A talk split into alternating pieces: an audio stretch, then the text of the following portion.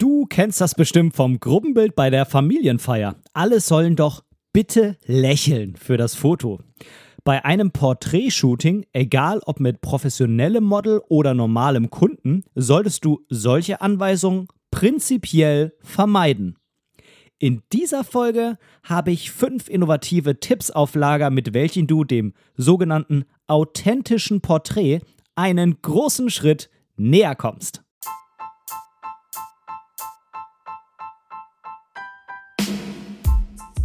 Moin und herzlich willkommen zu Momente deiner Geschichte, der tiefgründige Fotopodcast. Mein Name ist Benedikt Brecht ich bin professioneller Fotograf und möchte in diesem Podcast meine Gedanken rund um die Fotografie mit dir teilen. Viel Spaß beim Zuhören.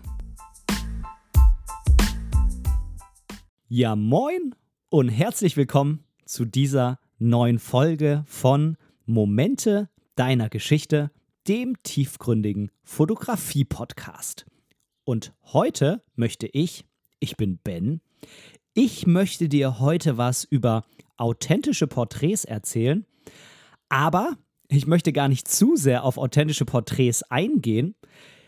Im Schwerpunkt in dieser Folge möchte ich dir dann erzählen, wie du mit der Umsetzung von fünf innovativen Tipps, die ich für dich gesammelt habe, in Richtung eines solchen authentischen Porträts kommen kannst.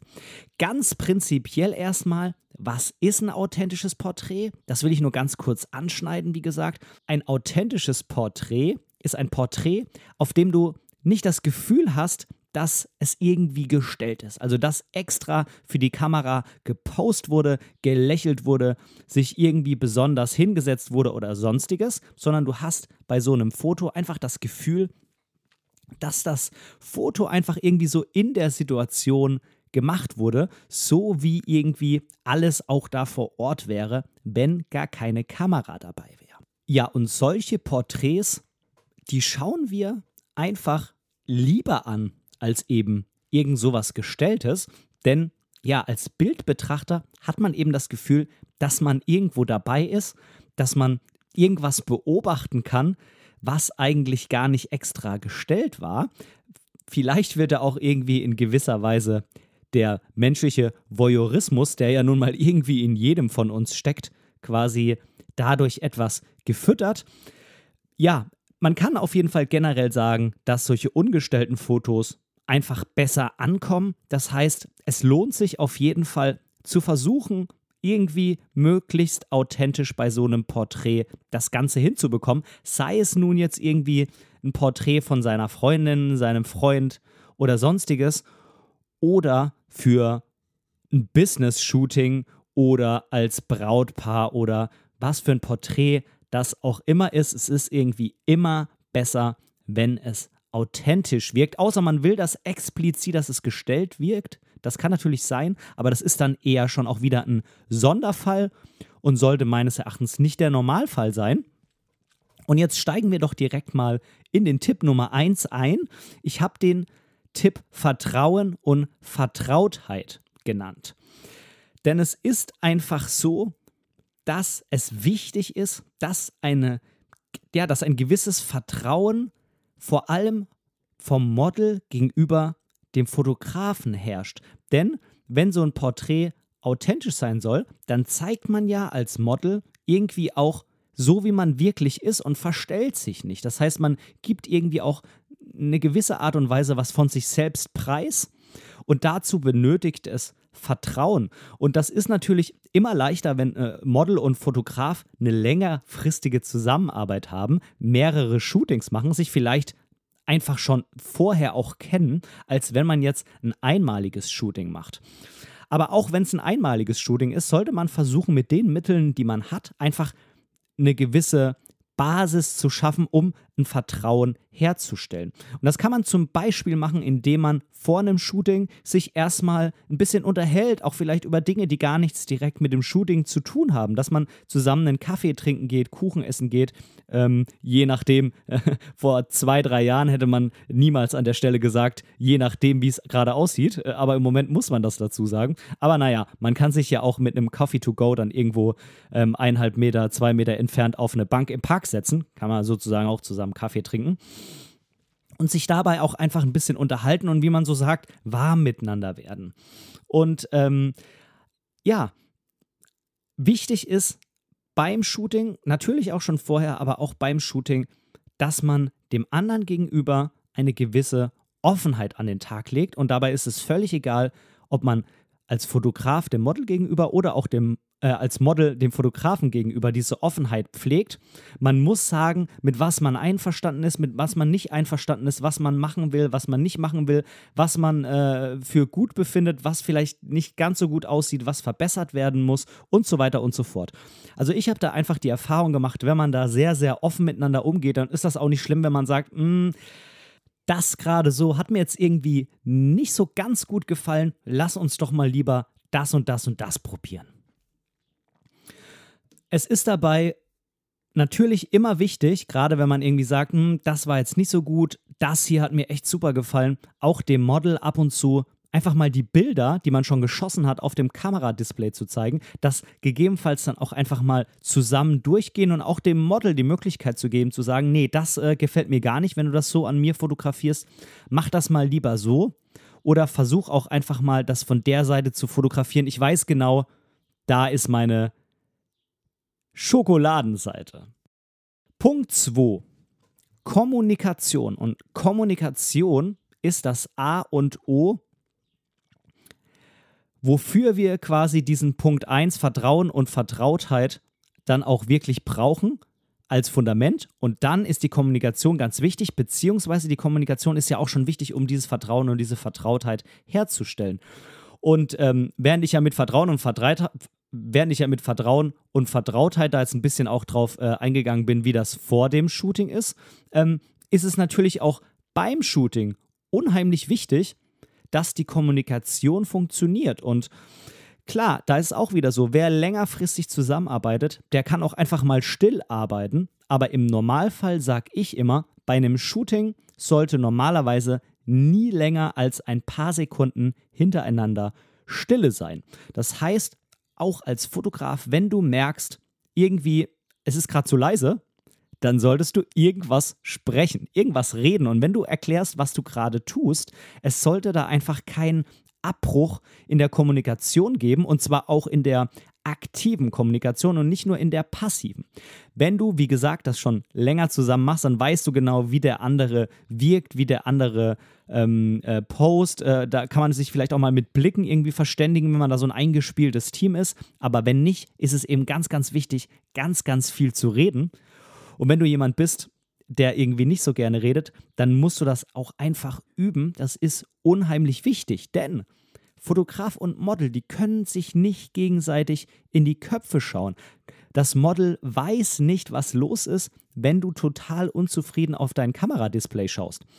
Vielleicht guckst du da drauf, weil die Belichtung von diesem Bild nicht stimmt, aber das Model denkt sich, dass dir irgendwas an ihr nicht passt und du ihr das nicht sagst, da nicht drüber reden willst, obwohl du das Ganze einfach hättest aufklären können, indem du gesagt hättest, du, ich schau mal kurz aufs Display, oh, ich sehe gerade, die Belichtung passt gar nicht, ich muss das noch ein bisschen hochdrehen. So, jetzt probieren wir das Ganze nochmal. So, und äh, dann war quasi keine Stille da. Das Model wusste genau, was du gerade gemacht hast und fühlte sich auch irgendwie gar nicht, ja, fühlte irgendwie auch gar nicht, dass sie irgendwas falsch gemacht hat oder so. Kommen wir zum Punkt 3. Das ist ein Punkt, der für ganz, ganz viele, eigentlich alle Arten der Fotografie gilt und natürlich auch hier bei Porträtshootings. Und zwar habe ich diesen Punkt genannt, das Bild als Ergebnis. Denn ein Bild ist immer nur, zumindest bei der Fotografie, ein Abbild der Realität. Das heißt, so gesehen muss die ganze Arbeit eigentlich immer vor dem Abdrücken gemacht werden. Und mit der Kamera kannst du sozusagen wie mit einem Fischernetz nur einfangen, was du dir vorher erarbeitet hast. Na, auch ein Fischer, der muss ja irgendwo mit seinem Boot hinfahren. Der muss seine äh, Netze mitnehmen, der muss äh, wissen, wo er hinfahren muss. Der muss alles genau wissen und dann das Netz rauszuhängen und dann die Fische einzufangen. Das ist quasi nur noch am Ende quasi, ne, die, äh, das Ergebnis festhalten, den, den Erfolg einheimsen. Das Wichtige ist das, was immer vorher passiert. Und wer tolle Fotos haben möchte, wer sagt, ich will Fotos haben, wo die Leute drauf aussehen, als ob sie Spaß haben, dann musst du beim Shooting eben dafür sorgen, dass die Menschen dabei Spaß haben. Das ist ganz einfach. Wenn du willst, dass die ziemlich ernst gucken, sollt ihr natürlich trotzdem Spaß haben, denn äh, Fotografie soll ja immer Spaß machen. Ähm, keine Frage, aber dann sollte vielleicht nicht so eine mega krass ausgelassene Stimmung beim Arbeiten sein. Das kann natürlich, ja, vor dem absoluten Bilder machen und nach dem Bilder machen in den Pausen soll eine mega coole Zeit haben, da sollen alle Spaß haben, absolut keine Frage. Also es ist wichtig, wenn du tolle Fotos haben möchtest, dann muss beim Shooting auch eine tolle Zeit sein. Und ja, viele sagen, wenn ich nach so einem Shooting meine Bilder mit nach Hause nehme, dann habe ich das natürlich auch gemacht, weil ich coole Bilder haben will. Keine Frage. Also, wenn die jetzt zum Beispiel im Rahmen von so einem TFP-Shooting sind, ich mache das auch, weil ich die Bilder für meine Website, für meine Instagram und so weiter will. Keine Frage. Aber ich mache es doch vor allem auch, weil ich einfach Bock drauf habe, jemanden zwei Stunden zu treffen, mit dem eine geile Zeit zu haben, jemand, vielleicht jemanden neuen kennenzulernen und irgendwie neue Ideen zu sammeln, neue Lebensansichten mit jemandem zu teilen, irgendwo hinzugehen, vielleicht an den Strand und einfach einen geilen Abend zu haben und dabei Fotos zu machen. Und dann geht es natürlich auch um die Fotos, aber das äh, wird nicht passieren, wenn du irgendwo hingehst, keiner hat richtig Bock und du machst Fotos. Die Fotos, die werden nichts werden. Auch nicht, wenn, äh, äh, wenn die Leute da irgendwie traurig spielen sollen, weil äh, ja, das passt einfach nicht. Also äh, mein Tipp ist, auch wenn du jemanden fotografieren willst, der irgendwie nicht fröhlich ist, sollte trotzdem um das Shooting rum eine fröhliche Zeit sein. Ja, jetzt sind wir schon bei Punkt 3. Heute läuft es aber auch wirklich. Hey, ich habe erst elf Minuten auf der Uhr und ich habe nur noch zwei Punkte. Das heißt, wir könnten heute wirklich mal wieder eine kürzere Folge schaffen. Aber jetzt schiebe ich erstmal noch für dich den Newsblock ein.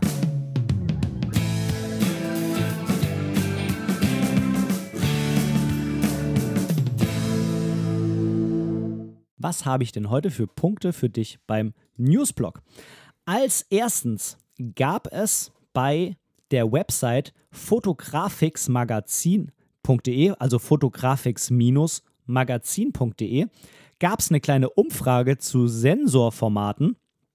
Ich nutze ja diese Website ganz gern, auch um mir ja so die neuesten News äh, zum Kameramarkt zu holen. Und ähm, da habe ich auch so eine Umfrage zu Sensorformaten letztens gesehen, habe daran selber teilgenommen. Und äh, jetzt gibt es die Auswertung. Ähm, werde ich dir auf jeden Fall unten verlinken. Fand ich ziemlich spannend. Mit welchem Sensorformat fotografiert ihr hauptsächlich? Und die Frage, welches Sensorformat würdet ihr kaufen, wenn ihr heute neu einsteigen würdet? Und ähm, was man auf jeden Fall schon mal sagen kann, das ist bei beiden Fragen hat das Vollformat gewonnen. Bei der Frage, mit welchem Sensorformat fotografiert ihr hauptsächlich knapp vor APS-C. Bei welchem Sensorformat würdet ihr kaufen, wenn ihr neu einsteigen würdet? Deutlicher vor APS-C.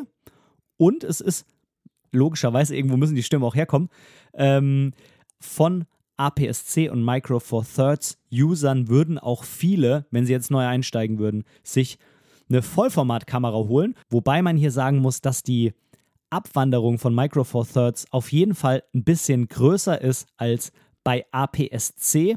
Man muss solche Online-Umfragen natürlich immer mit Vorsicht genießen. Es haben zwar knapp 5000 Leute an dieser Umfrage teilgenommen, das ist ja prinzipiell schon mal eine recht hohe Zahl, aber es gibt natürlich insofern Einschränkungen, als dass man sich fragen muss, wer klickt denn hauptsächlich auf solche Umfragen auf einer Fotografie-Seite? Das werden ja eher sehr Fotografiebegeisterte sein. Das heißt, ähm, da wundert es mich dann zum Beispiel nicht, dass hier äh, das Smartphone als äh, Kamera ähm, ja bei beiden äh, Umfragen quasi das gleiche Ergebnis hatte, nämlich 1%. Ähm, aber das hat sich eben nicht geändert. Ähm, und das äh, zeigt natürlich, dass äh, relativ viele fotografiebegeisterte Menschen daran teilgenommen haben, die auch wirklich noch eine Kamera haben und sich da dann umentscheiden würden. Ähm,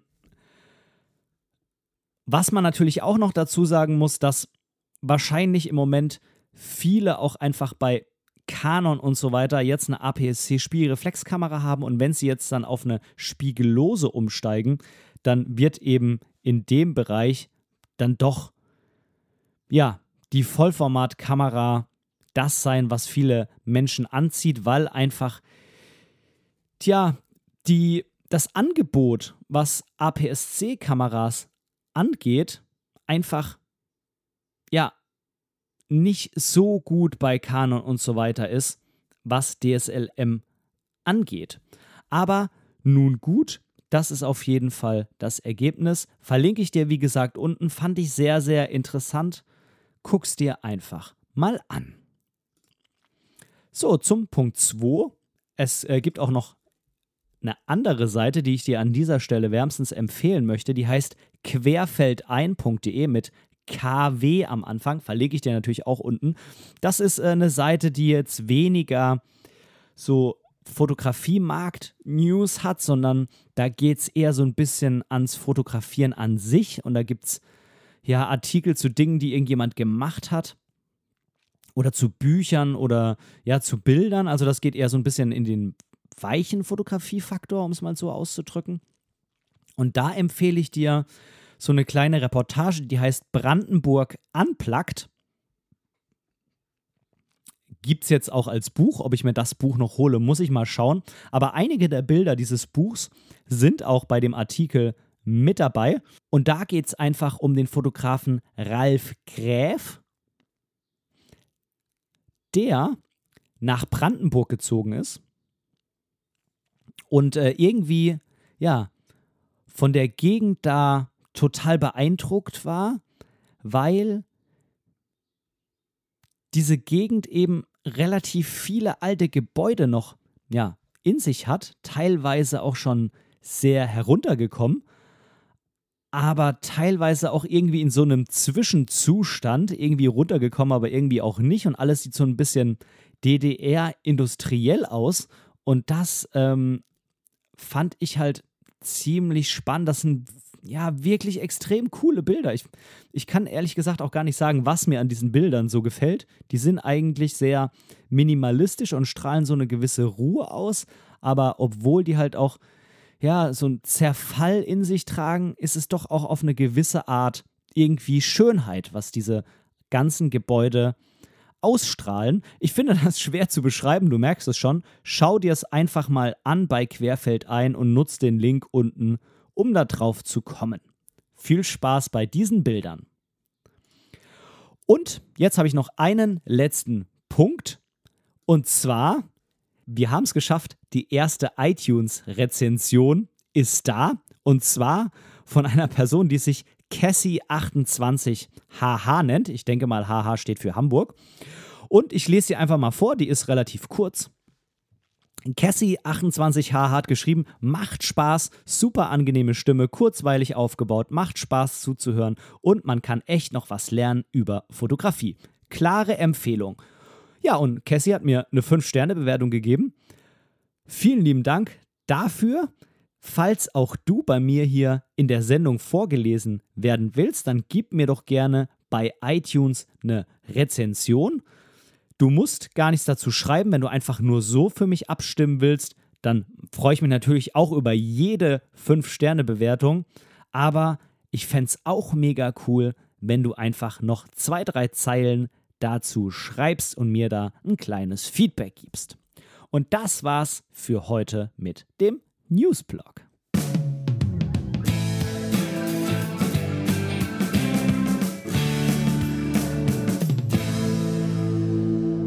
Kommen wir zum Punkt Nummer 4. Porträts sind Teamwork.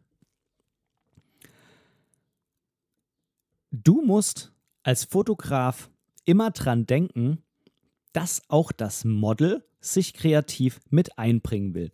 Ich persönlich habe da letztens mal von einem Model eine Geschichte gehört, dass es da doch einige Fotografen gibt, die noch ein, mh, hm, nennen wir es, ein sehr veraltetes Weltbild haben und denken, sie könnten dann da irgendwie alles bestimmen, nur weil sie der Fotograf sind. Ich weiß nicht, ähm, wie sich das gestaltet, wenn die Fotografen dann mit männlichen Models shooten. Also ob das vielleicht so ein generelles Ding derer Persönlichkeit ist oder ob sich das tatsächlich darauf äh, begründete, dass das eine Dame war, also ein weibliches Model.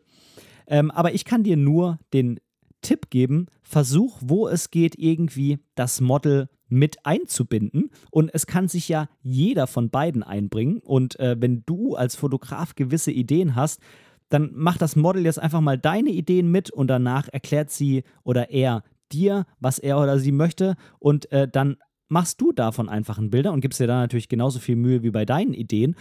Ja, und dann ist das einfach viel schöner, weil das Model nicht irgendwie das Gefühl hat, es ist einfach nur da und äh, jemand will einfach nur die Bilder abgreifen, sondern auch das Model selbst möchte sich kreativ einbringen und die Kreativität bei so einem Model, die kann so unendlich hoch sein und die Bilder, die können so, so toll werden, wenn ja, auch einfach mal zwei kreative Köpfe am Werk sind und nicht nur einer, denn äh, das ist kein Geheimnis, zwei ist mehr als eins. Also zwei kreative Köpfe sind mehr als ein kreativer Kopf. Das heißt, da kann natürlich auch einfach viel mehr cooles Zeug bei rumkommen. Eine Möglichkeit, wie du das, tja, ganz gut machen kannst, ohne dass das jetzt eine spezielle Idee vom Model ist, ist, dass du ja dem Model zwar sagst, was du gerne von ihr sehen würdest, was sie mal so versuchen soll, ähm, sei das eine Pose, ein Gesichtsausdruck oder sonstiges, aber du sagst eben nicht genau, wie sie das machen soll.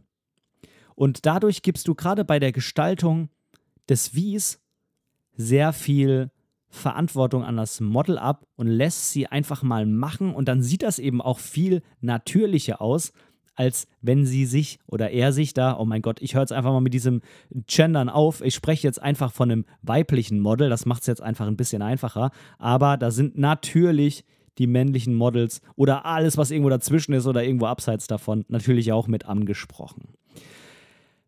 Genau, das heißt, ähm, diesen provokanten Titel, den ich da jetzt äh, gewählt habe für diese Podcast-Folge, sag bloß nicht bitte lächeln.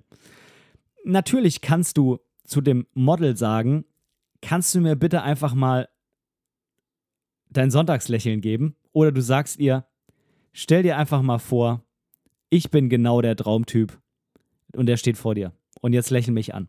Und dann ist das einfach ein ganz anderes Ding, als einfach nur zu sagen, und jetzt mal bitte lächeln, na, so wie man das einfach von solchen Gruppenfotos irgendwie von Familienfeiern kennt.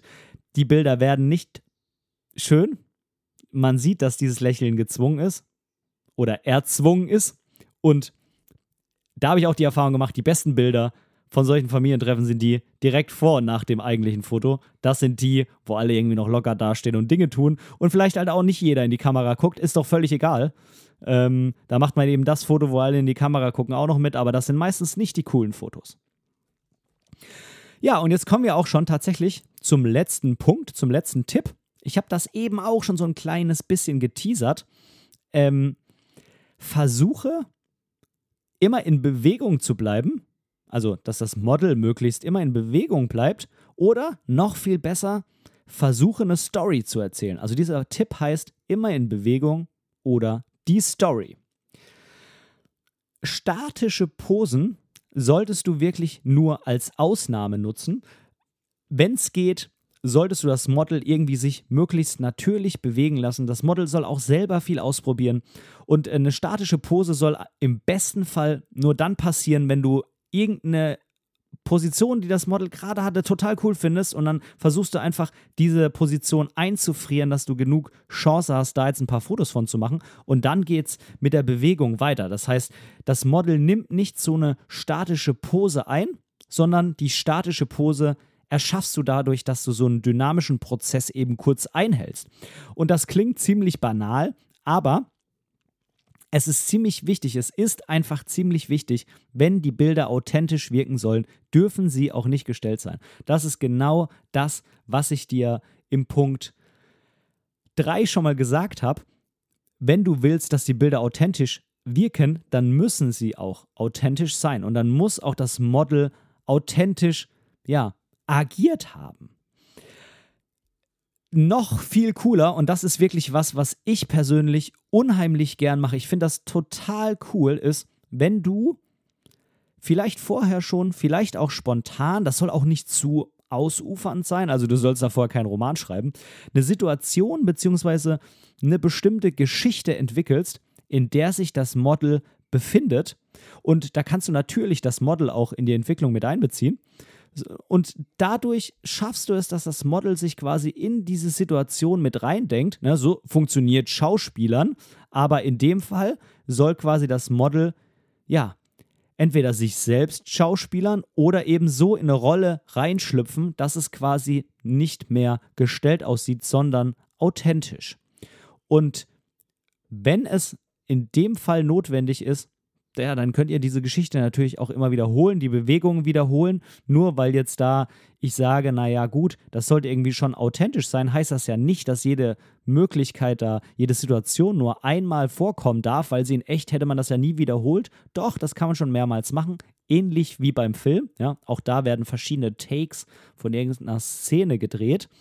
Ähm, aber es ist eben wichtig, dass und das ist wirklich, ich kann das gar nicht oft genug sagen. Es ist einfach echt Kacke für das Foto, wenn man sagt, stell dich mal hier hin, verschränk die Arme und lächel. Das sieht einfach nicht geil auf dem Foto aus, außer du hast so ein routiniertes Model vor dir, die das schon so oft gemacht hat, dass äh, ja alles klar ist, welcher Ablauf, welche Pose. Ne? Es, es gibt auch sehr viele erfahrene Models, die schon selbst irgendwie fünf, sechs Posen haben, die die besonders gerne machen, von denen sie auch wissen, dass sie sie gut machen können und die dann prinzipiell erstmal ihr Programm durchfahren, was auch echt super ist zum Reinkommen. Das ist echt eine super Sache. Aber das ist eben meistens, wenn du jemanden vor der Kamera stehen hast, nicht so.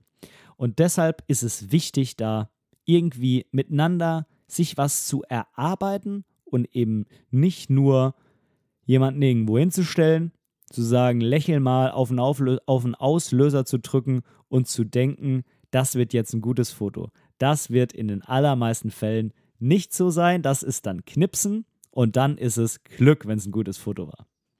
Das ist meine feste Überzeugung. Ja, das war es eigentlich auch schon. Ich gucke auf die Uhr. Ich habe es geschafft, unter einer halben Stunde zu bleiben. Mit Intro, Outro und Teaser bin ich dann vielleicht ungefähr bei einer halben Stunde. Ich hätte jetzt noch viel, viel, viel länger über dieses Thema reden können. Aber nee. ich denke, am allerbesten ist, wenn du das einfach auch mal selber ausprobierst und wenn du versuchst, den einen oder anderen Tipp von mir hier bei deinem nächsten Foto mit Menschen, mit einem Menschen, mit mehreren Menschen. Vielleicht zum Beispiel auf der nächsten Familienfeier, die irgendwann demnächst vielleicht wieder möglich ist welches Wort fehlt jetzt? Ich glaube, umsetzen. Das war ein verdammt langer Satz. Äh, und damit es keine verdammt lange Podcast-Folge wird, beende ich das Ganze jetzt hier mal. Ich danke dir fürs Zuhören. Ich wünsche dir noch einen ganz, ganz schönen Tag. Bis zum nächsten Mal. Dein Ben. Tschüss.